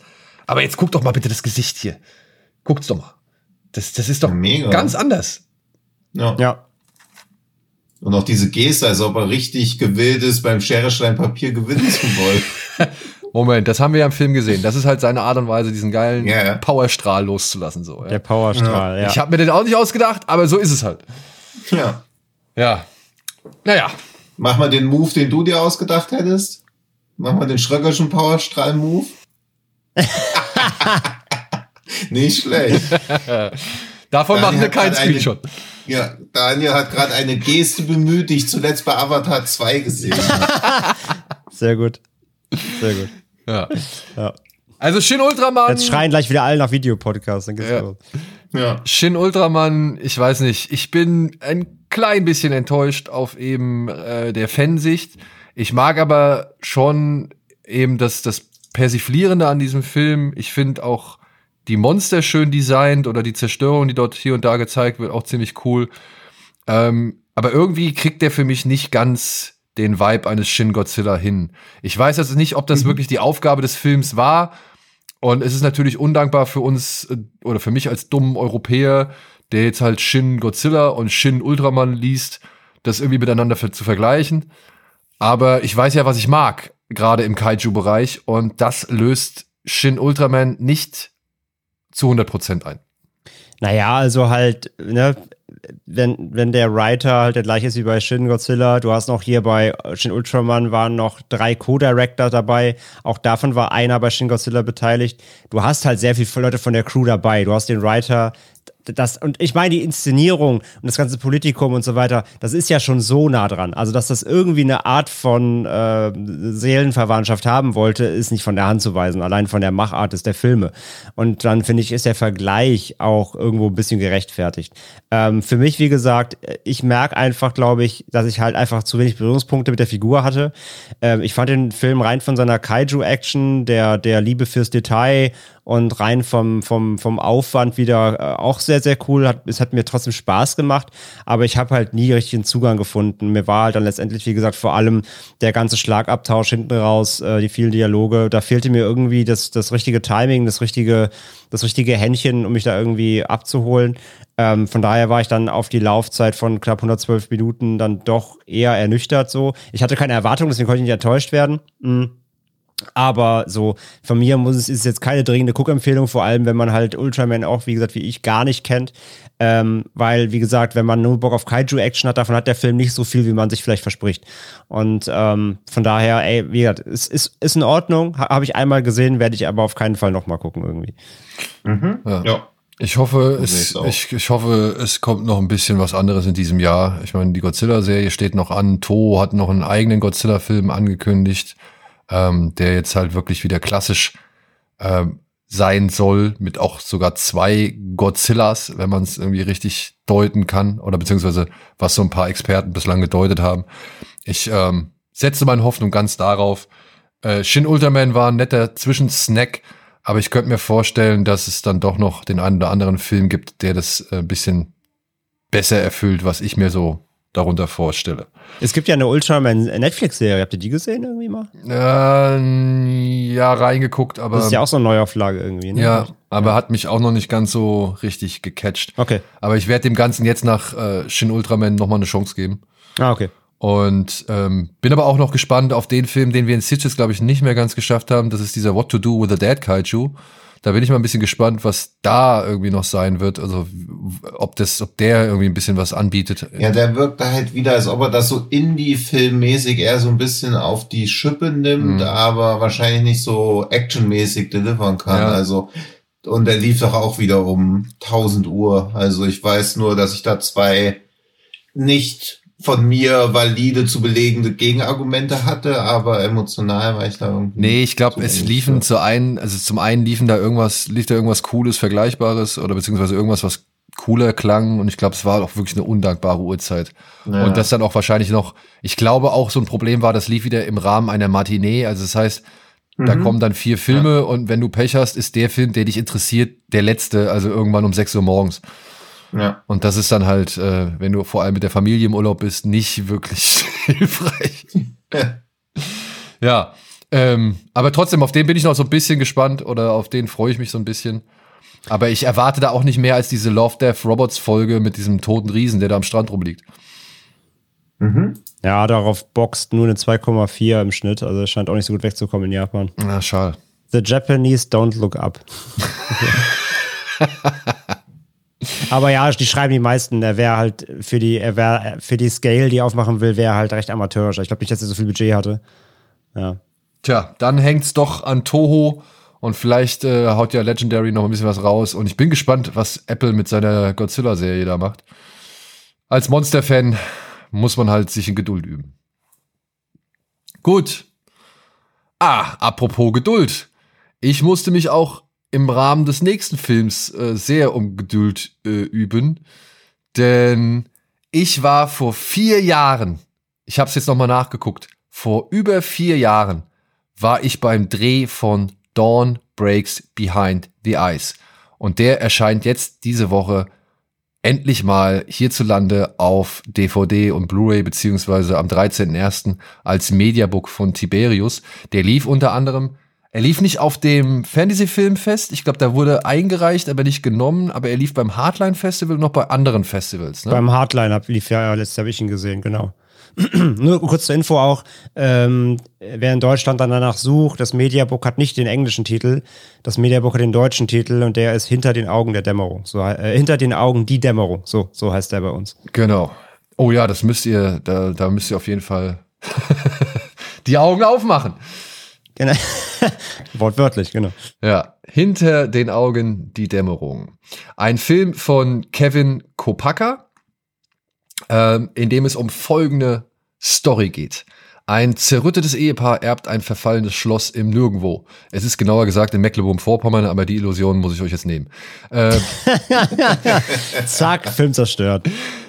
Bei der Besichtigung der Immobilie beschließen sie, die Nacht dort zu verbringen. Währenddessen merken sie nicht, wie sich Raum, Zeit und Realität um sie herum allmählich verändern. That's it. Ja, so, so, so kryptisch, wie sie sein muss bei dem Film. Ja. Und ja, ähm, was, was, ich, ich weiß gar nicht. Ich habe diesen Film auch schon wirklich sehr lange bei mir zu Hause. Der Regisseur, wie gesagt, wir hatten da, wir standen ja damals halt äh, schon vorab im Kontakt. Wir sind hingefahren nach Mecklenburg-Vorpommern in genau dieses Schloss und haben da einen Tag und ich glaube sogar eine Übernachtung haben wir da gemacht. Ähm, haben wir da in diesem Schloss selbst verbracht. Also die waren auch genau wie das, was im Film gezeigt wird, waren die genauso vor Ort. Alle Mann.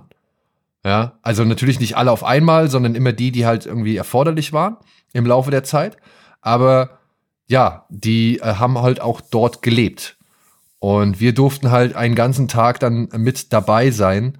Und es ist wirklich erstaunlich zu sehen, was daraus geworden ist. Also für mich ist es nochmal so ein, so ein, so ein, weiß ich nicht, so ein, so ein doppelter Spaßfaktor, der sich da äh, ergeben hat, weil ich halt diese ganzen Positionen, wo Kameras standen und weil ich halt die Räumlichkeiten halt wirklich noch gut in Erinnerung habe und weil ich halt bei Szenen dabei waren, die letztendlich im Film gar nicht gelandet sind. Beziehungsweise in ganz anderer Form gelandet sind, als ich sie halt, sage ich mal, während der Aufnahme mitbekommen habe. Aber bevor ich hier nochmal ins äh, Schwärmen und Schwadronieren verfalle, erstmal dann euch gefragt, wie hat's euch gefallen? Weil ich bin ein bisschen befangen, muss ich sagen.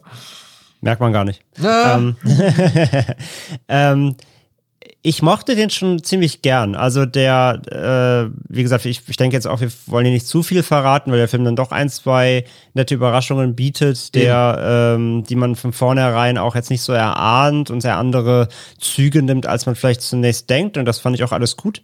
Ähm, du sagst gerade schon, die Leute waren so wie im Film zu sehen. Genau, also man muss auf jeden Fall bei Dawn Breaks Behind the Eyes mit einem sehr exzentrischen Cast vorlieb nehmen oder exzentrischen Figuren. Ähm, wo die ein oder andere vielleicht auch so ein bisschen ins Nerven gerät. Das ist aber halt auch gewollt. Also es gibt halt sehr polarisierende Charaktere, ähm, die, die, muss man, die muss man sich auf die Fahne schreiben, das gehört dazu.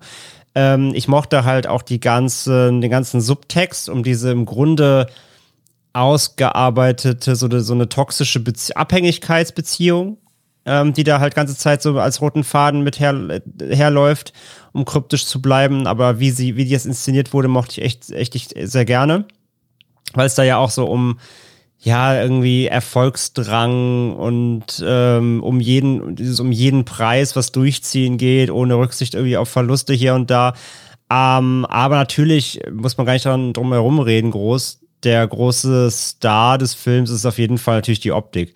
Also ich finde, Kopaka hat das wirklich super hinbekommen, da diese 70s 80s Bava Argento ähm, Ästhetik, die er auf jeden Fall natürlich forciert hat, ähm, hat er aber hinbekommen gut. Ich finde, der hat diesen schönen Gothic-Look, ähm, diesen, diesen Gothic-Horror-Look, den hat er wirklich gut eingefangen. Der wirkt auch nicht ähm, so ge gewollt gekünstelt, sondern der wirkt halt echt, der wirkt original. Das hat, hat er wirklich gutes Auge für gehabt. Das mag ich total, weil wir hatten jetzt nun mal in den letzten Jahren ja auch viele Filme, die genau das versucht haben. Äh, mal mehr, mal weniger gut umgesetzt. Meistens eher weniger gut, weil man, wie gesagt, einfach sieht, dass das war das Ziel, aber sie haben es nicht erreicht. Und ich finde hier, ähm, äh, der Film hat das, hat das geschafft. Der hat diesen Look, der hat diese Ästhetik und da kann man sich auch schön drin verlieren. Er hat auch auf jeden Fall dann hinten raus die richtigen, sag ich mal, ich will, ich ja, nee, Lynch will ich nicht sagen, aber er hat auf jeden Fall sehr, sehr schöne abstrakte Momente. Er hat, ähm, er hat surreale Momente, die sich dann da auch in diesem ganzen Wahn, der dann da entsteht, äh, schön verliert. Dieses Chaos, gerade das Finale ist, ist, ist wunderbar abstrakt. Finde rein die, rein von der Geschichte her, eben von meinem angesprochenen roten Faden, der erzählt sich leider nicht so ganz aus, finde ich. Also der Film macht dann irgendwann, macht er, macht er doch dann mehr Platz für die Ästhetik und das Surreale und stellt die Geschichte dann ein bisschen, rückt den nach hinten. Es geht, er, geht sich dann doch mehr im ganzen äh, surrealen Chaos und den Farben und dem Abstrakten, als dann wirklich die Geschichte auf den Punkt zu Ende zu erzählen. Aber ähm, trotz allem hat das für mich echt gut funktioniert. Ja, dem kann ich mich eigentlich nur anschließen und ich glaube auch, dass die Bilder deutlich stärker sind, beziehungsweise die eigentliche Geschichte auch über die Bilder erzählt wird. Gerade weil der Film, wie sehr gehen wir denn da in so in Details rein? Ja. Wahrscheinlich gar nicht so oder um ein bisschen. Also ich, ich finde, der Film hat ja doch ein, zwei sowohl erzählerische als auch inszenatorische Überraschungen. So, weil. Ich würde ich würd da ein bisschen vager bleiben. Ich würde auch ja. ein bisschen vager ja, bleiben. Würde ich nämlich auch. Und ähm, ich gebe aber auch offen zu, ich hab's noch nicht alles verstanden. So, also ich hab, bin nicht so komplett durchgestiegen. Was ich jetzt aber auch nicht so schlecht finde. Mhm. Aber ich sehe da auch die Gefahr, dass Leute davor sitzen, sich denken, Gott, was ist denn das für ein unfokussierter oder, oder verwirrender oder ja, jemand hat mal geschrieben, desorientierender Scheiß. So, ja. Und das auch noch mit deutschen Darstellern, die sich teilweise wieder anhören, als würden sie das Drehbuch direkt einfach mal ablesen, so. Ähm, das kann ich nachvollziehen, das verstehe ich. Aber ich muss sagen, am Ende saß ich da und ich fand diese Desorientierung welche Ebene ich jetzt gerade gesehen habe oder auf welcher Ebene dieser Film endet oder in welcher Ebene er eigentlich spielt. Das fand ich irgendwie dann doch cool. Mhm. Ja, es ist auch, also Ebenen ist ja eigentlich schon fast spoilerartig. Also ich finde auch, dass wir nicht zu sehr reingehen sollten, weil ich glaube, wir sind uns alle einig, dass er schon eher eine Empfehlung darstellt. Ich muss sagen, ich habe schöne Erinnerungen an Loose gehabt. Mhm, was vor allem ja. die Ästhetik angeht, so. Und dann aber halt auch, was die Verwirrung angeht. Mhm. Weil ich halt am Ende noch nicht, noch nicht alles geschnallt habe. Ich habe gestern noch äh, mit sowohl mit dem Regisseur als auch mit dem Setrunner, den man kurz im Abspann äh, des Films zu sehen bekommt, der Hardy, äh, der ist auch bei unseren äh, Freunden von Moviepilot, ist der inzwischen tätig. Ähm, der hat mir geschrieben, er hat den Film jetzt sechsmal gesehen und er rafft ihn immer noch nicht. Also, beziehungsweise er hat ihn immer noch nicht völlig entschlüsselt so. Also. Das hat der Regisseur Nee, das hat der Hardy, der, der Setrunner. ja, ja. der Regisseur wird wahrscheinlich noch seine eigene, ja, ja, sag ich mal, auch. Sichtweise haben. Ja. Aber ich sag mal so, es ist auf jeden Fall ein Film, der mal wieder beweist, eben was der deutsche Genrefilm kann. Aber ganz ja. in einem sehr positiven Ausmaß. Aber genau, es ist kein, jetzt kein Film, wenn ihr narrativ wirklich die komplette Offenbarung einfach vor die Füße geklatscht haben wollt, wenn ihr das braucht, eine schlüssige, zu Ende erzählte Geschichte auf den Punkt. Schwierig, ähm, aber einfach als so eben surreale Erfahrung, ähm, irgendwo, sage ich ja, zwischen, zwischen, zwischen Bava, Argento, so diesem alten, alten Farbkino huldigen, so, dann definitiv Empfehlung, ja.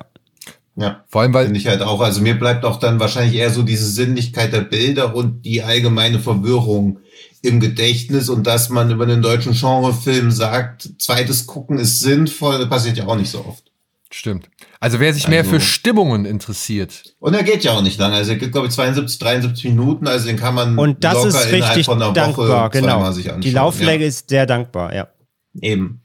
Und Beat. Gerade weil alles jetzt auch wieder so nach langsamen Arthouse klingt, was wir hier so sagen. Und ich würde jetzt auch nicht sagen, dass es so fast-paced ist, aber eben durch diese begrenzte Länge ist das gut machbar. Also es ist nicht, also auch für Leute, die bei Slow Burn Horror oder bei Slow Burn Filmen dann immer genervt abwinken, diese 72 Minuten, könnt ihr euch ruhig mal ruhigen Gewissens geben. Und er ist ja nicht Slow Burn. Er ist ja, nee, ist er ist ja schon echt äh, wie so ein Argento, sag ich mal, ja. Wie so ein Argento-Traumrealität. Er springt von mhm. hier nach da, hat aber dann doch irgendwo noch mal einen richtig, und das fand ich richtig gut. Also mir gefällt, dass ähm, Kevin Kopaka hier immer wieder Bilder einstreut, die nicht sonderlich erklärt werden, aber die dann doch irgendwann als Erklärung ausreichen, beziehungsweise deren mhm. Übergang oder als, als, als Übergang für etwas dienen oder deren Übergang man dann doch akzeptiert, obwohl sie halt längst nicht in dem, äh, in dem Aufwand sind, der vielleicht dann äh, ja damit ver vermittelt werden soll oder eben ähm, verdeutlicht werden soll. Das fand ich halt mhm. schon krass. Ich meine, die konnten, also nur mal als Beispiel ähm, dieses Modellhaus, was man immer wieder im Film sieht. Mhm. Das wird so mit der richtigen, meiner Ansicht nach, Frequenz eingestreut, um am Ende zu sagen, okay, das, was ich jetzt anhand dieses Modellhauses sehe oder die Bilder, die ich dann am Ende vom Modellhaus sehe, die reichen mir. Also ich muss nicht noch mehr mhm. darüber hinaus sehen, so. Und das fand ich eigentlich echt geschickt bei eben einer Laufzeit von 74 Minuten, so. Ja. Aber das ist. Deswegen also ran da und gucken. Ja.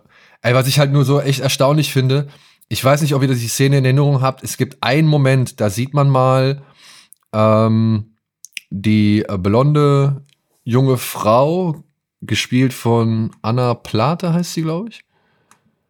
Und ähm, Jeff Wilbur, den, den äh, Jeff Wilbusch, Anna Platen und Jeff Wilbusch, die sieht man mal an so einem Klavier sitzen.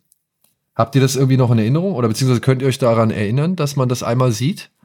Ja. Weil ja vage, aber ich wüsste jetzt nicht, worauf du hinaus willst. Nee, das ist nur, also nur einmal kurz, um so ein bisschen das zu vermitteln ich habe diese Szene, bei der Szene waren wir unter anderem dabei. Die haben sie halt ah, okay. ähm, schon so Richtung Abendstunden gedreht.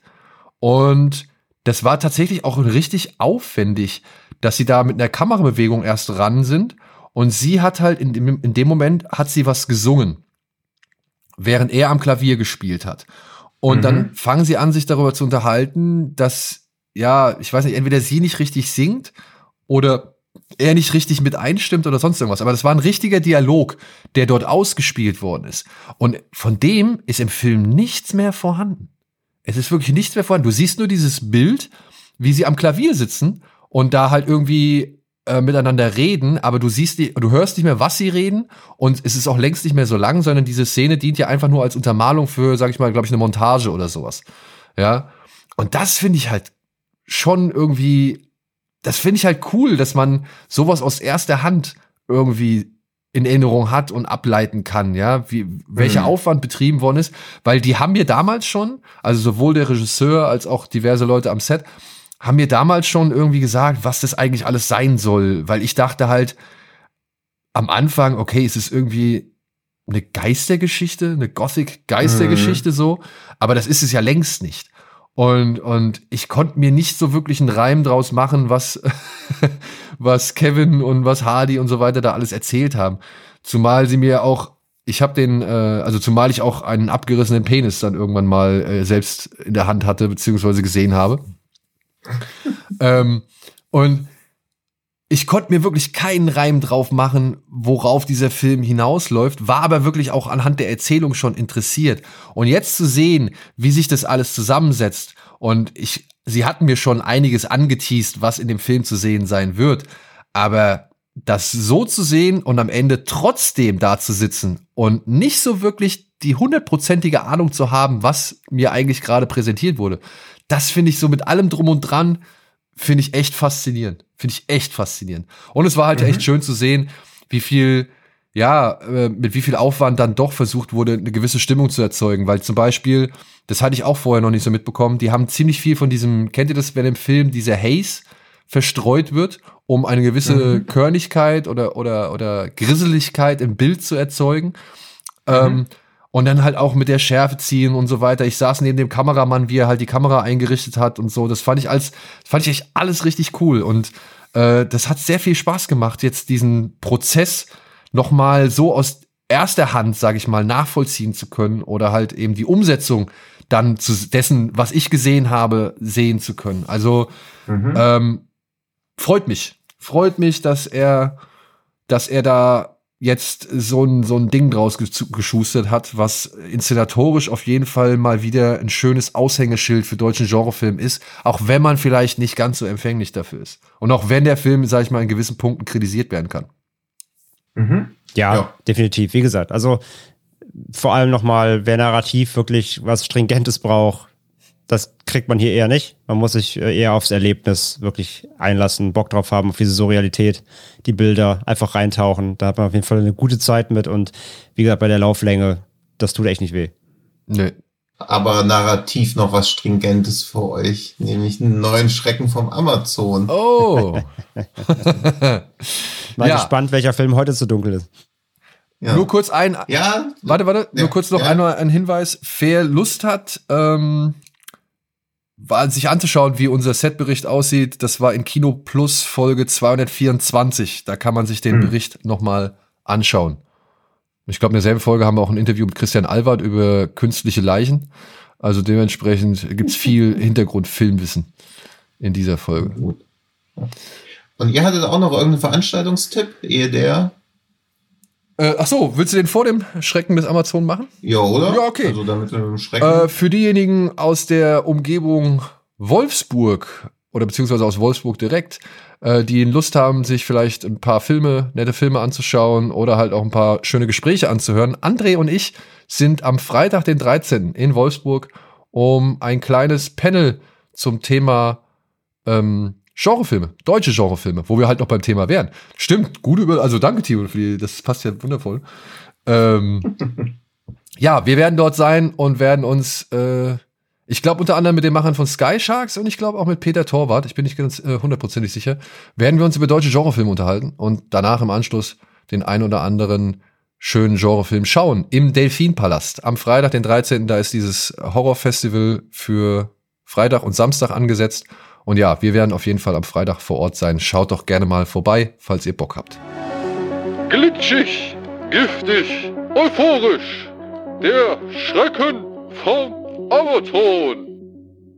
Und dann lese ich euch mal vor, wo ihr ja mal vorbeischauen könnt, falls ihr Bock habt. Es geht wieder um eine Ein-Sterne-Review zu einem Film, den wir mutmaßlich alle drei zumindest gut finden oder zumindest sehenswert. Und die, ich habe auch zwei rausgesucht. Also eine hilft euch, die erste hilft euch, glaube ich, noch nicht, aber sind beide gut. Ja, der Film war Also- Dreck oder so, ne? Also die erste Headline ist, oder äh, Überschrift, man sollte den Trailer ernst nehmen. Schwierig, bitte nicht böse sein. Der Film ist eher was für Lehrer und andere Künstler. Mir erschließt er sich nicht, obwohl ich gerne mal etwas Gänsefüßchen Schräges ansehe. Der Film erinnert mich an ein 5x5 Meter großes Gänsefüßchen Gemälde, das ich seinerseits im Metropolitan Museum of Modern Art gesehen habe. Eine riesige weiße Leinwand und rechts unten ein schwarzer Punkt. Unter dem Bild selbst wurde das Bild dann aufwendig interpretiert und erklärt. Später las ich dann, dass das Bild aktuell einen Wert von 20 Millionen Dollar hat. Wahrscheinlich bin ich ein Kunstbanause, das alles nicht zu verstehen. Es wäre schon schlimm, wenn ihr jetzt drauf kommt, aber ich fand die Review trotzdem gut. Also wir haben den alle drei gesehen. Hm, Gehe ich von aus, ja. Okay, du hast es nicht nochmal nachgeforscht. Nee. Gut. Hm. Ist Ich habe auch noch die zweite. Ja, nee, aber kurz eine Frage. Ist in Mhm. dieser Review, ist da, sag ich mal, irgendein Bezug zum Film drin enthalten, anhand dessen man. Nee, okay, alles klar. Deswegen, ich kann die zweite eigentlich auch gleich mal vorlesen. Also es sind viele bedenkenswerte Reviews zu diesem Film auf Amazon zu finden. Also, da ist die Überschrift. Was soll ich sagen? Aber ich will, aber was? Also die Maske bekommt den einen Stern. Ansonsten ist es reine Geldverschwendung, solch einen Film zu machen. Wo will er hin? Was hat er zu sagen? Thema XY so lapidar zu behandeln ist gruselig. Und man darf nicht vergessen, dass da fünf Studios mitgewirkt haben. Gruselig behaarte Sexszene mit pflanzenartigen Ding-Dong. Himmel hilf. Man möchte doch das Kino genießen und am Ende wenigstens die Bösen leiden sehen. Ein Film soll sich zudem am Ende auflösen. Also mir fehlen fast zwei Stunden im Leben. Plus die Zeit dieses Textes. Kannst du das mit den Pflanzen nochmal vorlesen? Ja, aber das ist ja schon der Hinweis auf den Film. Ja, ja, aber ich habe es akustisch nicht ganz Ja. verstanden. Gruselig behaarte Sexszene mit pflanzenartigen Ding-Dong. Himmel hilf. Äh, Border. Okay. Was sagt André? Ist er auch so naiv und fällt drauf rein? Ey, ich habe ja, Border ist ein guter Tipp. Ich habe sonst echt gar keine Ahnung. Ich wüsste sonst echt nicht, was es sein soll. Hm. Ja, die Masken, ja, kommt schon hin, wahrscheinlich. Ich ja einfach ganz feige Daniel anschließen. Sag doch Ey, das Richtige. ich habe sonst echt keine Ahnung, gar keine Ahnung. Ich, ich hätte sonst jetzt, also wäre ich auch nicht so drauf gekommen jetzt. Ja, natürlich ist es.